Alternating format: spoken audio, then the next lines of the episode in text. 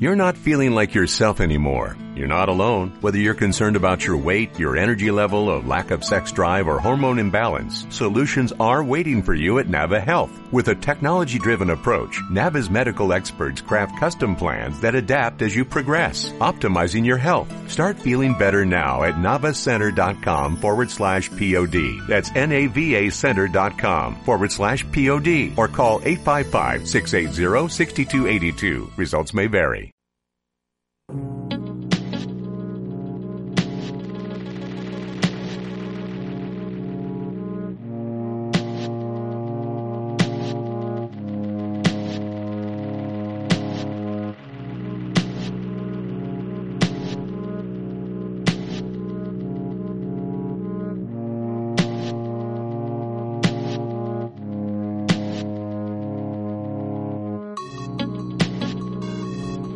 Bienvenidos y bienvenidas a Puntes del Círculo, el espacio dedicado a los eventos que tienen lugar en el Círculo de Bellas Artes. Estás en radiocírculo.es. Nuestro mail de contacto es radio@circulobellasartes.com. También puedes encontrarnos en Twitter en nuestra cuenta de arroba radiocírculo. En la dirección David Coello y Lidia Cañizares. Aquí comienza Apuntes del Círculo.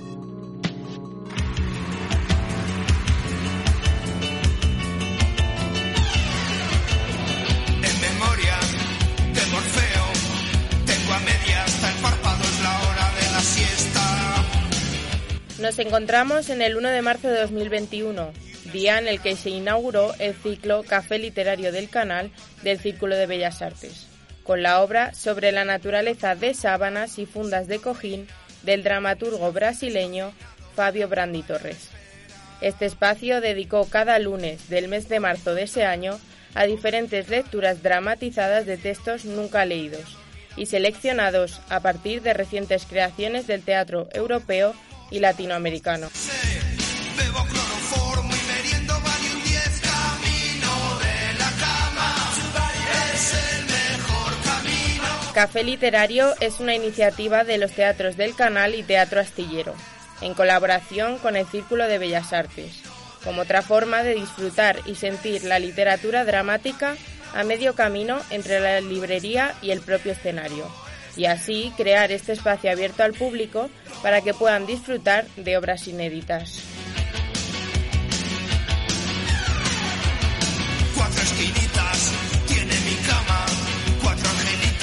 Sobre la naturaleza de sábanas y fundas de cojín es el título de la lectura dramatizada de este café literario, escrita por Fabio Brandi, dirigida por Luis Miguel González Cruz, cofundador de la compañía teatral Astillero y premiado con el Calderón de la Barca, el Rojas Zorrilla y el Lope de Vega, entre otros.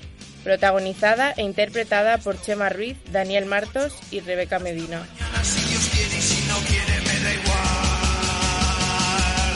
Oye, tronco como volumen brutal.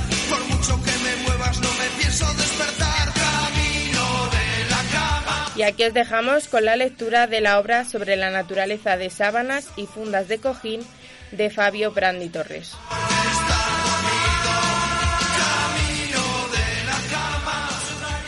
Hola, bienvenidos, bienvenidas a esta primera edición, primera, primer episodio de los Cafés Literarios Canal, una iniciativa de la que estamos muy orgullosos porque supone un ejemplo de colaboración institucional más importante que nunca en estos momentos de crisis, una cooperación que el Círculo de Bellas Artes lleva a cabo con los teatros del canal, cuya directora Blanca Lee nos acompaña hoy, y con los teatros del Astillero, con la compañía Astillero, también cuyo director, Luis Mi González, nos acompaña aquí y también intervendrá después.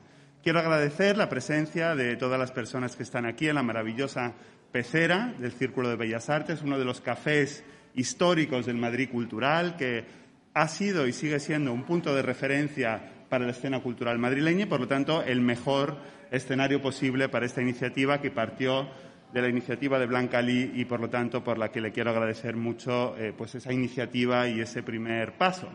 También quiero agradecer la presencia de la consejera de Cultura, Marta Rivera de la Cruz, que tiene la gentileza de acompañarnos hoy. Y simplemente quiero decir dos palabras sobre el proyecto en general, eh, que empieza a partir de hoy. Este proyecto Café Literario Canal en el Círculo de Bellas Artes. Esperamos que pueda tener continuidad con otras colaboraciones con otras instituciones importantes de Madrid, pero en general se trata de unas lecturas dramatizadas de obras de teatro de reciente creación, inéditas, eh, de autores tanto latinoamericanos como europeos, ese componente de internacionalización para nosotros como Círculo de Bellas Artes es muy importante. Hoy vamos a empezar con una obra con un título sugerente que casi parece, no sé si un tratado perdido de Aristóteles, ¿no? de la naturaleza de sábanas y fundas de cojín. ¿no? Eh, la verdad es que es un título muy sugerente de un autor brasileño llamado Fabio Brandi Torres y desde luego yo estoy deseando escucharla. Agradezco de nuevo la presencia de todos y le cedo la palabra a Blanca Lee, directora de los Teatros del Canal. Bueno, muchísimas gracias al Círculo de Bellas Artes por acoger esta iniciativa de los teatros del canal. Eh, desde que llegué a la dirección de los teatros del canal tenía esta idea que me apetecía mucho de eh, volver a esta tradición madrileña de toda la vida de las tertulias y me apetecía hacerlo en un sitio que tuviera ya un poco de sabor y de historia.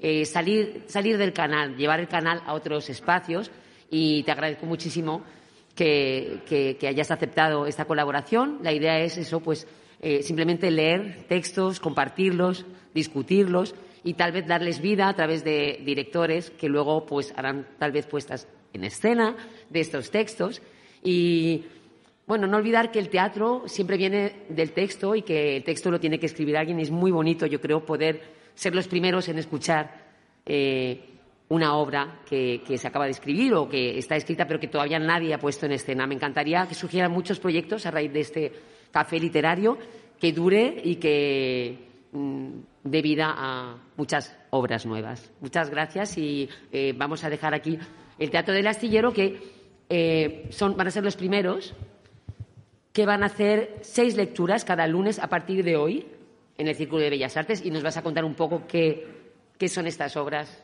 y sobre sí. todo cuál es la de hoy. bueno, gracias. Pues, muchas gracias a los teatros del canal y al Círculo de Bellas Artes por, por invitarnos al café. Vamos a hacer seis lecturas dramatizadas de autores de Bolivia, de Brasil, de Francia, de Grecia e incluso de España. Eh, de dos autoras muy jóvenes, de Zaragoza y de Barcelona. Y, en primer lugar, esto es un café literario, pues esto es un café, así que pidan lo que quieran, tomen café o, lo que sirvan. Como decía Eric Satie eh, cuando estrenaba música de d'ameublement o música de decoración, le decía al público, pero por favor, charlen de sus cosas y demás. Pues, esto es un café no pueden charlar de sus cosas en bajito, pero, pero pidan café, pidan y escuchen la obra. La obra de hoy es, es, un, es una obra de un autor brasileño, Fabio Brandi Torres. Eh, es un autor que ha sido estrenado por casi todo el mundo. Eh, estas lecturas dramatizadas, además de dar la voz a, autores, también queremos dar la voz a muchos traductores, porque todas la, las obras que son de autores extranjeros han sido traducidas al castellano, por, algunas por traductores de, de, mu, de, mucha y muy amplia trayectoria. Pues nada, eh, nos trasladamos a 1620, eh, en el Brasil de entonces, donde Sao Paulo era una pequeña villa, un pequeño pueblo, donde solamente una persona tenía una cama. El resto de la gente dormía en el suelo.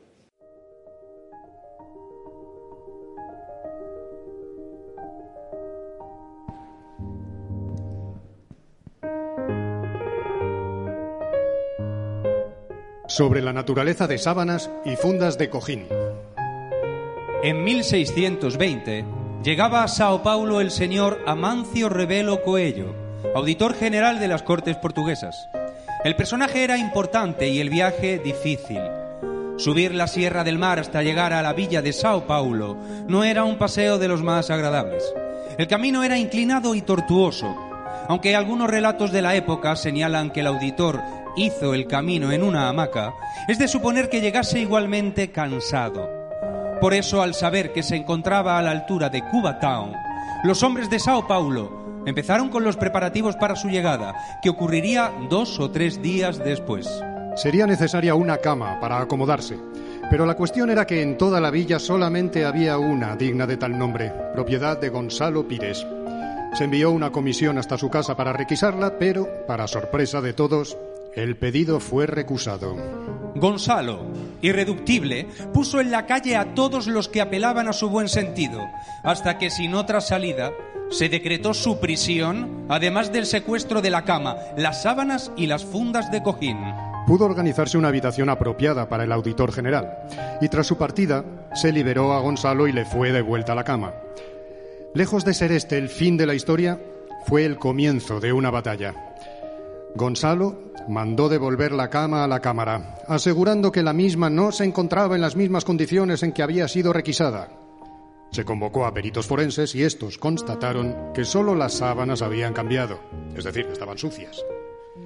La Cámara estipuló que se lavasen y se le concediese a Gonzalo un alquiler en concepto de uso de sus pertenencias.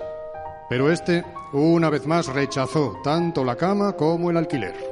Este caso se alargó hasta 1627, año en que aparece por última vez en los registros de la Cámara, dejando sin respuesta si Gonzalo recibió o no el alquiler y si aceptó de vuelta su cama.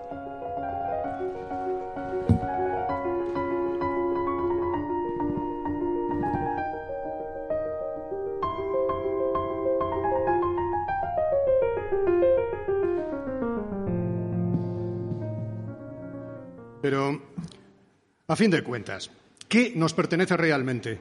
¿Cuáles son las posesiones de un hombre, Melchor? Pues las posesiones son, ya está, aquellas que son suyas. Con tu ayuda ya veo que no tardaremos mucho en resolver este caso. Yo espero que sea rápido, Gaspar. ¿Qué es lo que tienes? Y puedes decir que sea tuyo. Mi casa. No deja de ser un montón de barro y madera, modelados con algún estilo, pero que el viento y la lluvia pueden destruir.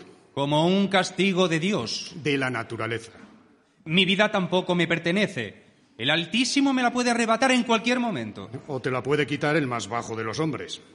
Mis hijas, ellas siempre serán mías. Hasta que otro hombre imponga su peso sobre ellas. Entonces mis tierras. Se pueden destruir las cosechas, pero no el terreno. El gobierno te las puede quitar.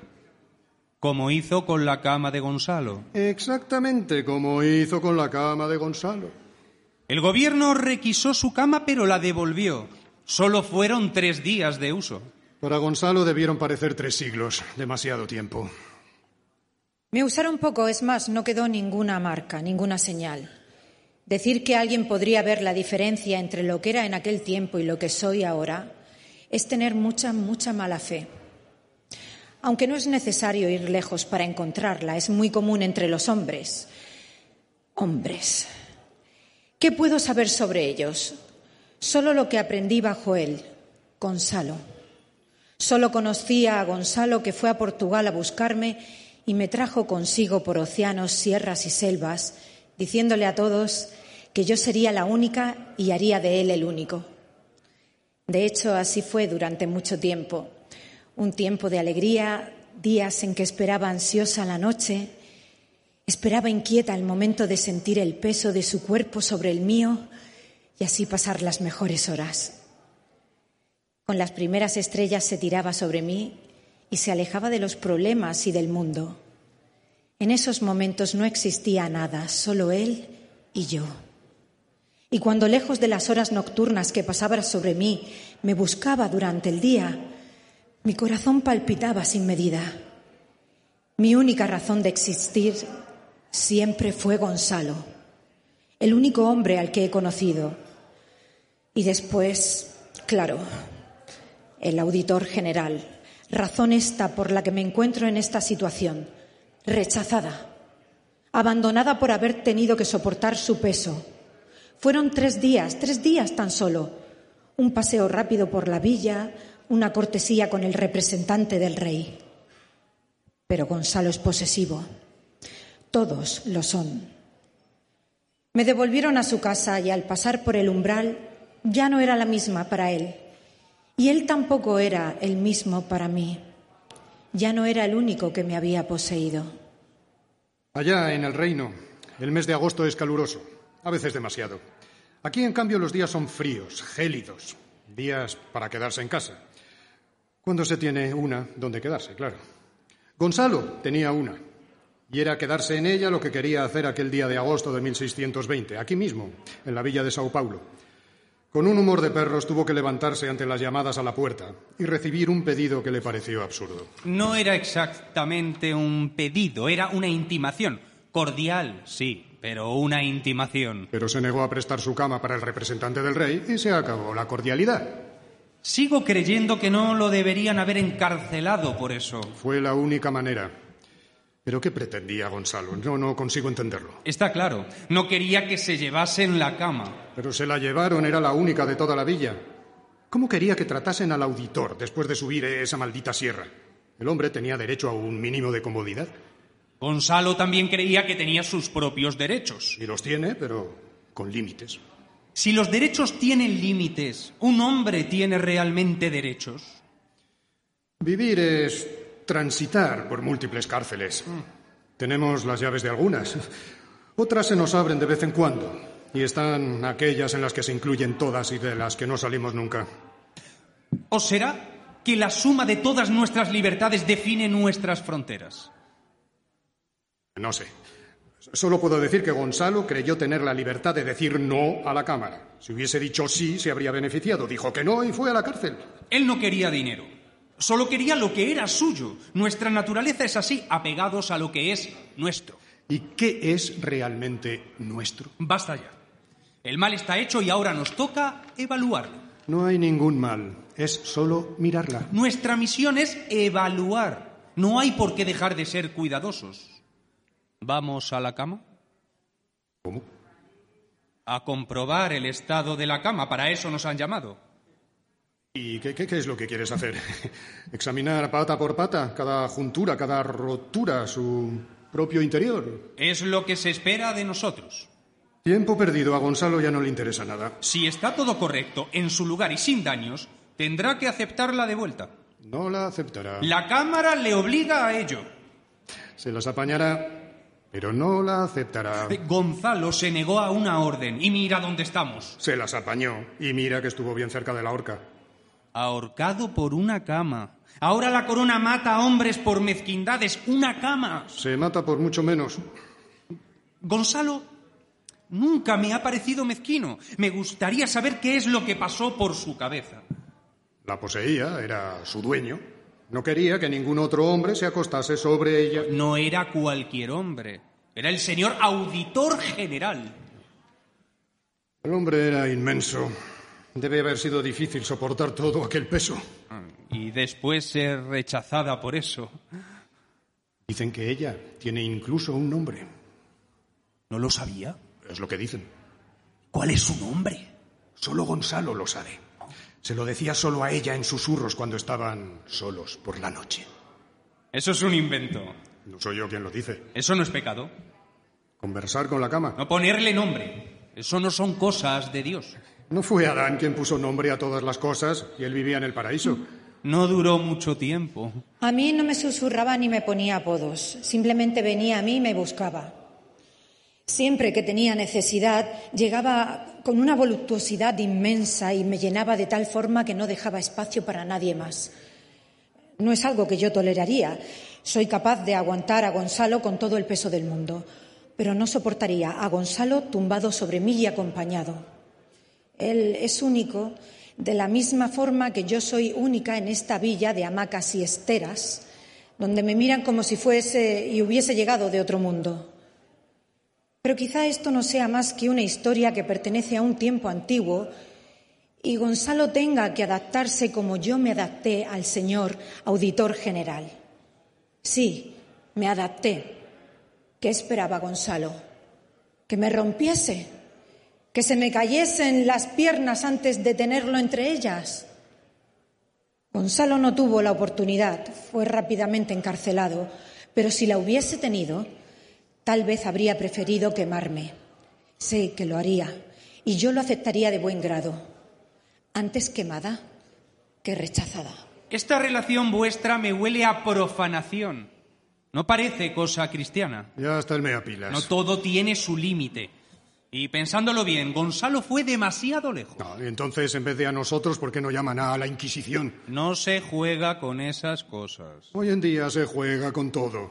Gonzalo juega con la cámara, que a su vez juega con nosotros. Todos juegan, pero nadie se divierte. Un poco de seriedad no viene mal. Que sea así. Veamos las sábanas. Están sucias, pero no podía ser de otra forma. El señor auditor general llegó en condiciones lastimosas. Aparte de eso, siguen siendo las mismas sábanas. ¿Cómo lo sabes? ¿Ya las habías visto antes? Eh, Pues Gonzalo te llevó a su cama. llevaba a todo el mundo. A mí nunca me ha llevado. Nunca he permitido esas intimidades. Eh, ¿De qué estás hablando? No de ti, Gonzalo y su cama en la misma habitación. No, no me gusta el rumbo de esta conversación. Pues cambiemos. Lo que quiero decir es que Gonzalo estaba muy orgulloso de ella.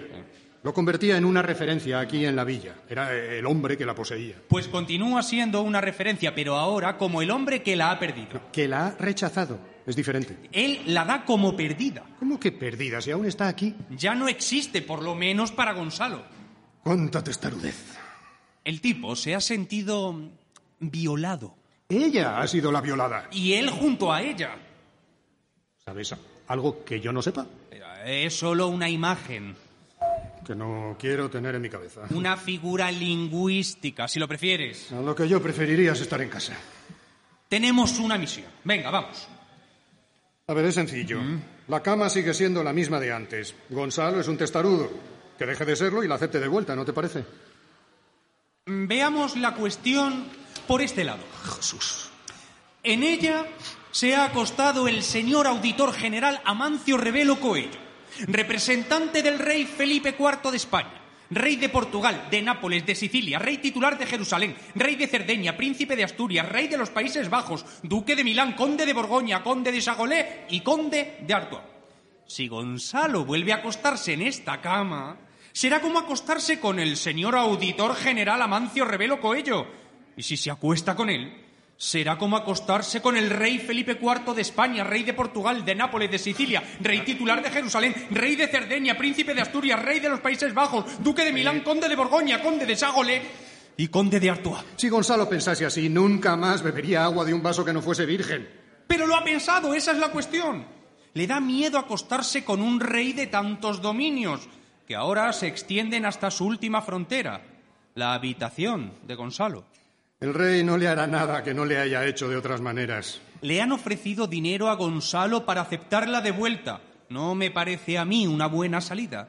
Pues no me parecía nada mal esa suma. A ver, ofrecerle dinero es como, como pagarle por acostarse con el propio rey, cosa que lo convertiría nada menos que en una concubina de la corte. Así no me importaría nada. Si hay que ser puta, que sea puta real. Nada me importaría mientras tuviese a Gonzalo de vuelta. No volverá. Puede seguir siendo la misma, pero Gonzalo también sigue siendo el mismo. Quiero decir que para él nunca serás igual que antes. Tendría que cambiar Gonzalo para que fuese diferente. Somos unos necios. No, habla por ti. No piénsalo bien. Estamos aquí yo, Melchor. Y tú, Gaspar. ¿Quién falta? ¿Baltasar? Gonzalo. Si lo encuentras, avisa al oficial de justicia. El infeliz ya ha gastado no sé cuántas suelas detrás de él. Otro miserable es el vecino que va amontonando las intimidaciones en su casa. Gonzalo o desaparece o no abre la puerta y el oficial, con los papeles quemándole las manos, los entrega todos en casa del vecino. El señor Ramallo. Víctima indirecta entre una voluntad privada y una necesidad burocrática. El vecino está tan harto de la situación que quiere quedarse con la cama para poner fin al asunto. No, no puede hacerlo. Está bajo la tutela de la Cámara. Hasta que Gonzalo y el poder constituido lleguen a un acuerdo, la cama se queda donde está. Esa es la ley. La ley lo complica todo. Que Ramallo se quede con la cama y punto. No, no es tan sencillo. Solo porque la ley lo complica. Necesitamos a Gonzalo aquí con nosotros. Gonzalo jamás pondrá sus ojos de nuevo en ella. Imagínate el resto del cuerpo. No quiere saber nada más. Ya está. Pero él la amaba. Todo el mundo lo sabe. Amaba mientras fue suya. Al servir a otro, se fue el amor. Mi Gonzalo no puede ser así tan voluble. ¿Qué es ser de otro o haber sido de otro? Nada palpable, solo una idea. Tiene la misma materia que un sueño o una pesadilla. Algo que al olvidarse no existe más, nunca ha existido. Nada se ha desgastado. No hay marcas, como no hay marcas ni rastros en el mar del paso de una carabela. Si alguien quiere seguirla, no hay manera. Su quilla allende en el mar y enseguida éste vuelve a cerrarse en una superficie intocada. Pero Gonzalo sabe de la violación. La información está en su cabeza y no va a borrarse. Pero no es más que eso, una idea, un concepto, un único hombre. No, un hombre con nombre, apellidos y encargos reales. Eso marca la diferencia. Si hubiesen sido diez anónimos los que se acostasen contigo, no habría tenido el mismo impacto sobre la imaginación de Gonzalo. Tal vez entonces podría haber esperanza. Gonzalo es así, como todos nosotros. No solo él. ¿La cama no había dicho que jamás aceptaría un Gonzalo acompañado sobre ella? Sí. ¿Y ahora? ¿Qué es lo que dice? Creo que ahora no va a decir nada. Continuemos. Las fundas de cojín y las sábanas están sucias. Gran noticia. Ha hecho calor estas noches. Ya había hecho antes. Yo no la aceptaría de vuelta en esas condiciones. Pues que se laven las fundas y las sábanas, que la cama también se lavará, pero que se cierre ya el caso. Esto es asunto de la Cámara y de Gonzalo. Si yo pudiese, me quedaba con ella. ¿Quieres una, una de esas? ¿Tú no? Para que me fuese arrebatada a la primera oportunidad. Yo no soy Gonzalo. Todo ocurriría de otra forma. Sí, yo tampoco soy Gonzalo. La verdad es que no estaría mal encontrarme con ella todos los días en mi habitación. Creía que Gonzalo moriría encima de mí. Quería tanto que así fuese estar con él hasta el último momento, envolverlo y confrontarlo en un último suspiro con la conciencia de haber estado siempre a su lado, o debajo de él, mejor dicho. Después de su partida no sé qué sería de mí, pero tanto me da. Yo también habría tenido mi vida. Si me diesen a otros, sabría servirlo plena por haber servido antes a mi Gonzalo. ¿Y podría servirme a mí? Eh, Gonzalo ya ha dicho que no te quiere de vuelta ni cubierta de oro. ¿Y por qué habrías de quererme? ¿Me darías confort? ¿Lo podrías encontrar en otro lado? No, no es verdad. Eres única. Sí, lo soy. Y te habría único a ti también. Un hombre tiene que destacarse del rebaño. Y al descartarse corre siempre el riesgo de perderse o ser alcanzado por un lobo. Co- conmigo las cosas serían diferentes. Puedo ponerte en mi habitación y hacerte única de una forma que nadie haya soñado nunca. Puedo hacerte olvidar a Gonzalo en una sola noche. Conmigo conocerías cosas que ni sabes que existen. Al final de cuentas, yo no, no soy Gonzalo. ¿Y? Muy al contrario, soy bien diferente de Gonzalo. ¿Y? Eh, Lo que no me disminuye nada. ¿Y? Muy al contrario. ¿Y? Que no, no hay nada que Gonzalo pueda hacer que yo no pueda. ¿Y? Yo soy mejor que Gonzalo, mayor que Gonzalo. ¿Y? En cualquier ¿Y? comparación gano a Gonzalo. ¿Y? A mi lado Gonzalo no es nada. Y, vete a la mierda ya.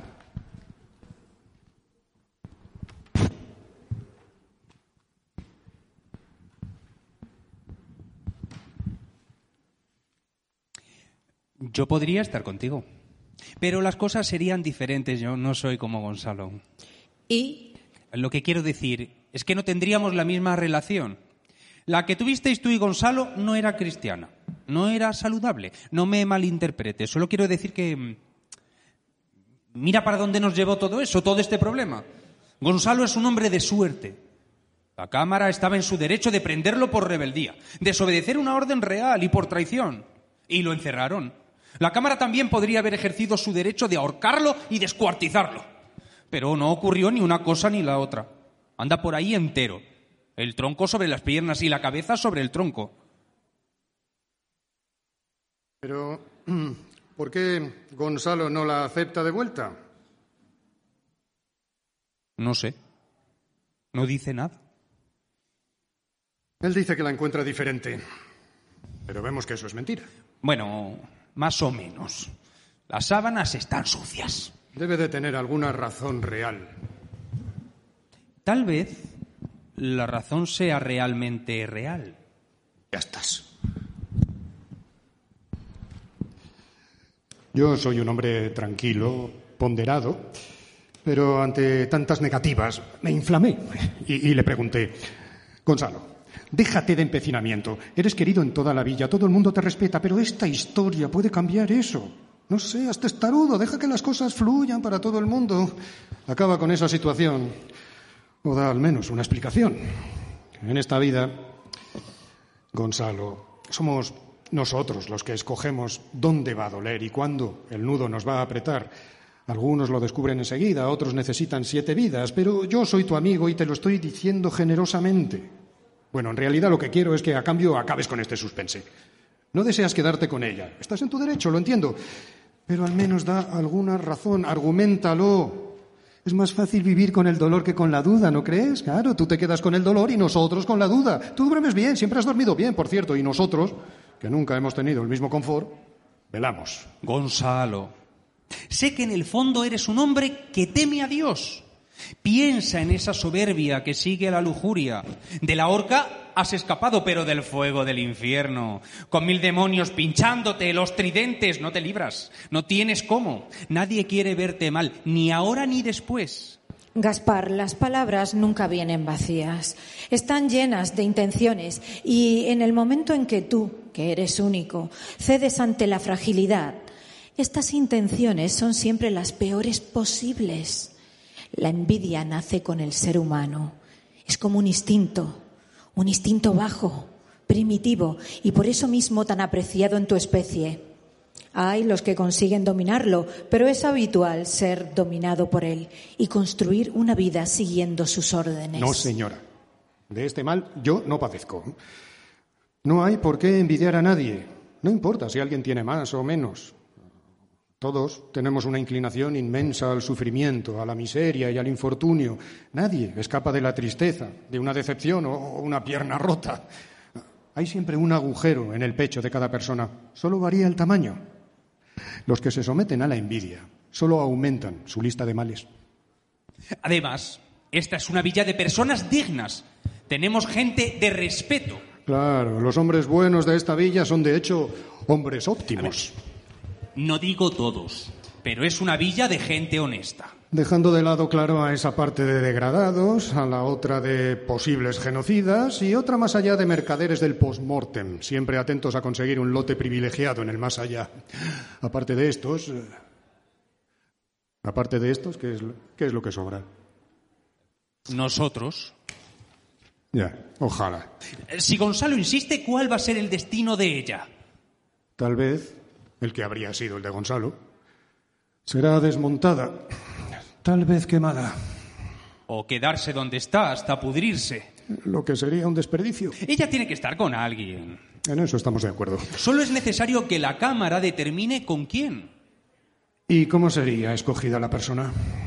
Se podrían establecer criterios. ¿Y quién establecería esos criterios? Gente de bien, idónea. Ah, ¿Y quién es esa gente? ¿Los degradados, los genocidas, los mercaderes del post-mortem? Nosotros. ¿Tú? ¿Y yo? Ya que tenemos que hacer una evaluación, sería una prolongación del trabajo. Aunque tengas interés en quedarte con ella.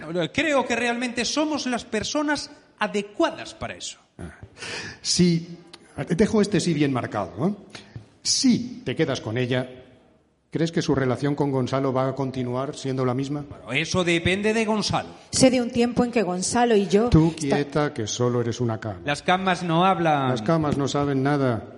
Tal vez la grandeza de Gonzalo estaba en mirarme y no ver una cama. Cuatro piernas bien torneadas, sí, pero solo una cama. Un bello dosel, pero solo una cama. Sea lo que sea, lo que veía en mí se ha ido. Ya no le gusta lo que ve ahora. Para una cama todos los días son uno solo. El peso se mantiene o cambia de forma tan sutil y gradual que nada se percibe. Una cama se adapta a estos cambios sin darse cuenta de ello. En cambio, vuestros camastros son más sensibles y sus quebraduras y astillados son los que marcan y diferencian vuestros días, los que os hacen diferentes a unos de otros. Eso lo cambia todo. Seguimos en las mismas. Ni para adelante ni para detrás. ¿No tiene nada más que decir? Es solo una cama. Y Y nosotros estamos perdiendo el tiempo. el tiempo no es nuestro, luego no podemos perderlo. No, déjate de tonterías. Mi tiempo es muy mío. Lo único que realmente me pertenece y tiene una fecha de caducidad. Mis minutos son contados y pocos. Solo existiré unos pocos años. Por eso no puedes decir que el tiempo no es nuestro. ¿Crees que vas a morir pronto? Esa no es la cuestión. Solamente existimos mientras la edad no limita la acción. Cuando los ojos, las piernas o el sexo empiezan a fallar, pues dejas de ser quien eres, quien habías sido. Veo que la vejez va a ser difícil para ti. Aún tengo mucho para vivir, pero no me voy a hacer viejo. ¿Crees que eso es una opción? Este cuerpo aún puede vivir mucho, pero yo no voy a envejecer. No este yo que piensa, habla y vive en este momento. Este yo morirá cuando pase su tiempo. Dejará de ser quien es y poco a poco, cada día, sobrará menos de él hasta que no quede nada, ningún recuerdo, ninguna memoria. Sea lo que sea, lo que llegue a habitar esta carcasa no será más este yo. No, no creo que sea así. Continuarás siendo quien eres, nada cambiará por dentro, solo por fuera. Entonces asistirás lentamente a tu aprisionamiento dentro de ese envoltorio rígido, torpe, dubitativo, frágil, cada vez más frágil, incapaz de responder con la misma fuerza o rapidez a sus propias órdenes. Si no tienes a nadie que te cuide, todo lo que sobrará será un fajo de huesos envueltos en cuero curtido, en un pozo de orines y heces. Rígido y torpe. ¿No me crees? No creo en tu vocabulario. Envoltorio rígido. Describe bien lo que ha de llegar. Ya me han lanzado maldiciones peores. No soy yo el autor de esta. Ahora me dirás que se trata de una maldición divina. De Dios o de la naturaleza, lo que importa es que huye a nuestro control. Tal vez Gonzalo tenga razón. La vida es demasiado corta para dormir en el suelo. ¿A dónde vas?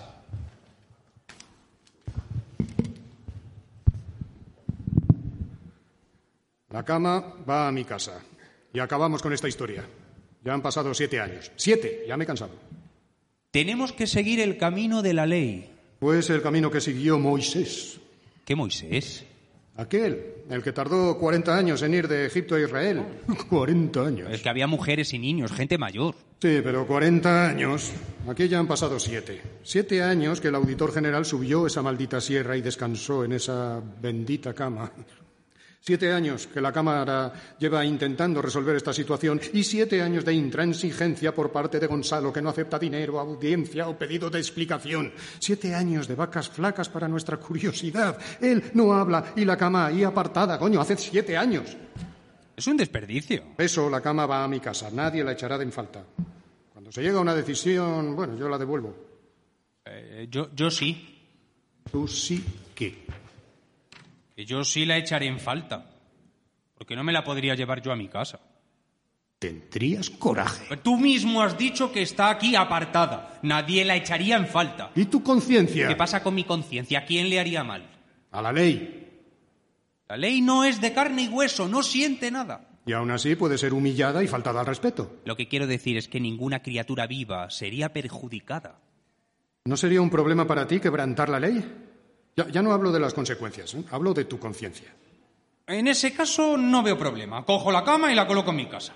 La cámara no pierde nada, pues no le pertenece. Gonzalo no pierde nada, tampoco la usa. ¿De quién es el prejuicio? De la ley. Tú mismo has dicho que te querías llevar la cama. Y lo haré, si puedo. Pero sin tener que justificarme. Me quedaré muy a gusto saltándome la ley si eso me ayuda a dormir mejor por la noche. Solo me preocupaba por tu conciencia. Si la mentira es la base de esta sociedad, abrazar la verdad es escoger ser el paria, aquel que ha de ser excluido. Alguien creó las reglas mucho tiempo atrás y está claro que desde hace mucho tiempo nadie está de acuerdo con ellas. Así que, en el conocimiento general y las bendiciones universales, las reglas se mantienen en público y se niegan en particular. Escucha, ¿tú, tú qué, qué quieres ser? ¿El bastión moral de esta villa? ¿Con qué autoridad? Estás mirando muy alto para ser una cama. Y tampoco es así exactamente. Existen las leyes y existen las reglas, pero también existe el buen sentido. No se puede seguir todo a rajatabla como si estuviese escrito en la piedra, ¿no? ¿Como los mandamientos de Moisés? Esos se escribieron en tablas, las tablas de la ley. Tabla es mejor que piedra. Es diferente, tenían la mano de Dios. Ya. Escucha, en ellas no dice no robar. Si algo no tiene dueño, no puede ser robo. Como esta cama. Bueno, si creer en eso te va a hacer dormir bien por la noche, por mí sin problema. Para mí lo que va a ayudar realmente va a ser la cama.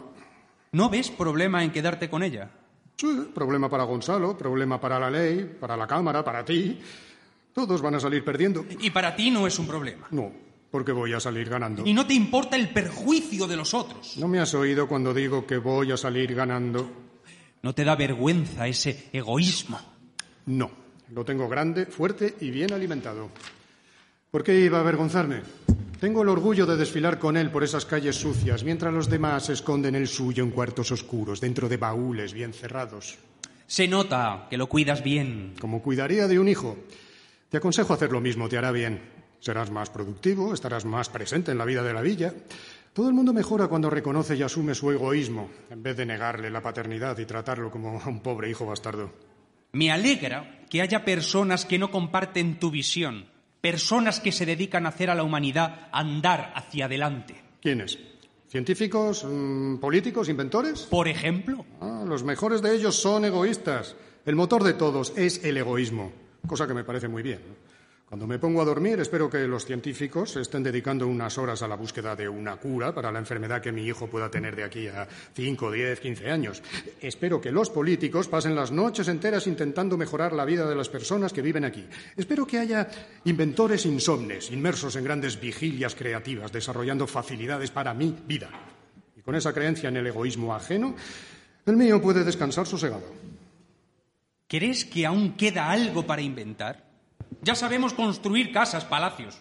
Ya no vivimos en cuevas ni en barracas. Algunos, como Gonzalo, duermen con un confort que nuestros antepasados ni soñaban. Hemos cruzado los océanos y podemos viajar a todos los rincones del planeta, descubrir todo lo que los mares han estado escondiendo, como esta tierra que pisamos. No ha sobrado mucho para inventar, ¿no crees? Alguna manera de volar, tal vez. O de saber lo que está pasando en Portugal sin tener que esperar tres meses a que llegue una carta. Eso no serían inventos, serían milagros. ¿Y no crees que somos capaces de hacerlos? Si el hombre hiciese milagros, no necesitaría a Dios. ¿Y crees que realmente lo necesita? Me parece a mí que las personas se han espabilado muy bien por aquí, lejos de sus ojos. Por tu bien espero que él tenga sentido del humor. Por el amor de Dios. Si no tiene, más vale que no exista. Suerte mía que ya no lanza rayos para castigar a los herejes. ¿Qué pasa? ¿No confías en su puntería? Ser tolerante con la herejía ajena también puede merecer castigo. Para eso no falta gente que castigue en su nombre. Pero, ¿no, ¿no era el dios de los griegos el que lanzaba rayos? Ah, Todos los dioses son uno. Dile eso a los que lucharon en las cruzadas. Asuntos antiguos. Los sentimientos aún permanecen. Todo pasa. Lo dudo. ¿Y Gonzalo? ¿Qué le pasa? Creo que no vendrá. Aún tenías esperanzas. Yo. ¿Qué va? ¿Y yo? Yo sí. Siempre. Pero siempre, en cualquier situación, no amar. O si fuese posible, cuando se ame, no esperar nada de ese amor. No esperar que actúe como quieres, que diga lo que piensas o que haga lo que sueñas. Para que el amor no se vuelva odio, desinterés, engaño, desilusión y todo lo que llega cuando se desmorona, la última de tus expectativas y surge la más mezquina de las alquimias. Una cama tan amarga. ¿Realmente te vas a quedar con ella? Creo que no. Nunca más tendría una noche de sueño tranquilo en la vida. ¿Y tú? Pensaba lo mismo. Pues, ¿Qué hacemos con ella? si nadie la quiere, que continúe aquí. ¿Y nuestra misión? Se olvidará, como a ella. Un informe que se perderá en medio de otros, como un sentimiento arrinconado entre tantos. Todo será superado. La Cámara tiene muchos asuntos de los que ocuparse estos días. ¿Has visto cómo está creciendo la villa? No tenemos ni idea de a dónde va a parar todo esto. Y este será un caso más sin solución en este espacio, en este tiempo. ¿Y Gonzalo? Ya debe de estar en el séptimo sueño. He oído decir que se ha casado. ¿Y no ha convidado a nadie? La verdad es que el hombre no está para exponerse, Es cierto. pero dejarla aquí, sola, después de todo lo que ha pasado, con todo lo que aún podría hacer. Melchor, por favor, solo es una cama. Pero Vamos, ya es hora de recogernos. eh, cuanto antes mejor. No. Sí. Sois todos un único Gonzalo. ¿Y si Gonzalo entrase ahora por esa puerta y quisiera acostarse? Se acostaría encima de mí. Soy tan solo una cama. ¿Cómo podría impedirlo? Pero puedo soportar la presión hasta un cierto punto antes de que mi base se quiebre y se rompa. Has sido creada para eso, para aguantar peso. Incluso una cama se puede cansar de ceder, siempre existe un límite. No vayas a rebelarte ahora contra tu condición. Espero que los siglos te hayan enseñado algo. No soy tan vieja. Este tipo de conocimiento pasa de una generación a otra, en todas las especies. Incluso con las camas. Mejor que nos vayamos y demos fin a este absurdo. La única revuelta que te cabe es interna. Solo puede ocurrir en tu cabeza. Vamos, Melchor.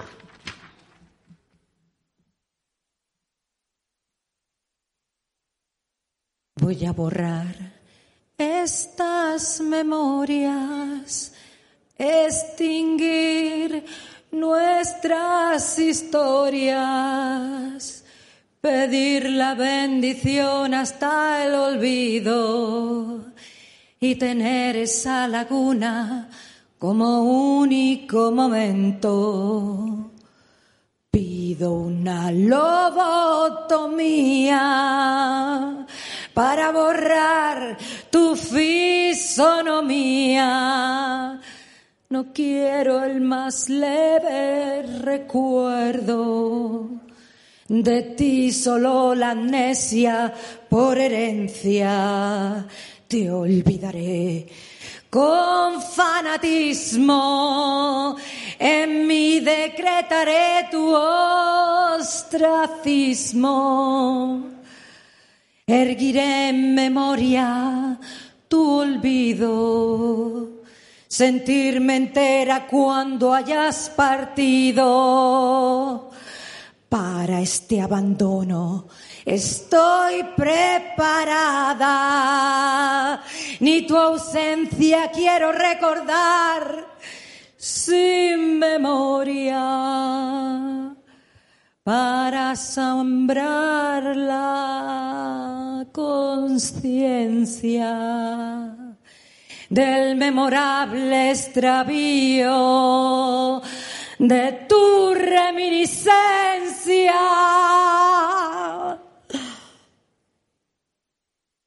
Y sin más, te despido. En 1627 aparece por última vez en los registros de la Cámara de Sao Paulo el contencioso de Gonzalo Pires y su cama, dejando sin respuesta si Gonzalo recibió o no el alquiler y si aceptó o no de vuelta su cama.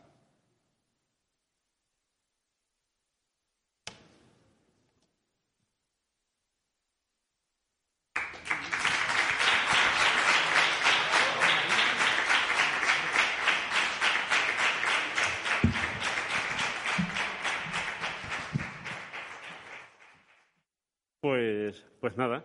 eh, una de las cosas interesantes de hacer es leer estos textos en otro espacio que no sea el teatral, ni siquiera el de, de las habituales lecturas dramatizadas, es que simplemente ponemos, traemos el texto en estado puro, para que así todos vosotros podáis imaginar cómo podría ser una puesta en escena, cómo podría el director acercarse a este texto que aquí está, está en bruto, entre media de un café, de un gin tonic, de lo que queráis, pero tenéis el texto en estado puro y sin un filtro de una posible puesta en escena. Con lo cual, bueno, eh, hace esto diferente a lo que podría ser una, una producción teatral, pero sí que traemos el, el texto tal y como lo escribió el autor. un, texto que en principio parte de, una gran ironía, que es la, distancia temporal entre el siglo XXI y, y el año de 1620, pero que, que hay que precisamente gracias a esa ironía pone en escena algo que todavía hoy ocurre, como es esa cosificación del lugar que ocupa la mujer. Entonces, a partir de esa ironía yo creo que es un texto muy, muy de hoy. Y, y que puede ser divertido, puede, se puede, alguien puede poner eh, en escena una comedia o, todo lo contrario, ¿no? Y nada, eh, si queréis preguntar algo, si queréis tomar un café.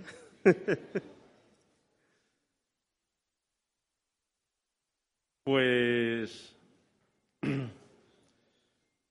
el próximo día, 8 de marzo, tendremos un texto boliviano, escrito directamente en español, de Dolly Peña, una autora de Santa Cruz de la Sierra, eh, que para festejar el 8 de marzo, pues hemos traído un texto de una au- autora, de una mujer, y que se titula Las mujeres de Shakespeare. Es una visión también, con esa, punto- esa distancia, un punto de vista irónico, eh, con las mujeres de Shakespeare como serían vistas hoy día, y además con la distancia de, ser un texto escrito también al otro lado del charco. Eh, cómo se acerca una autora boliviana a Julieta, a Ofelia o a Desdémona, teniendo como referente los textos de Shakespeare, pero también lo que es la realidad de la mujer, eh, de la mujer boliviana, de la mujer del altiplano eh, y de la mujer de esos países que, leen estos textos europeos con mucha, mucha distancia. Pues nada, muchísimas gracias y, os esperamos el próximo lunes.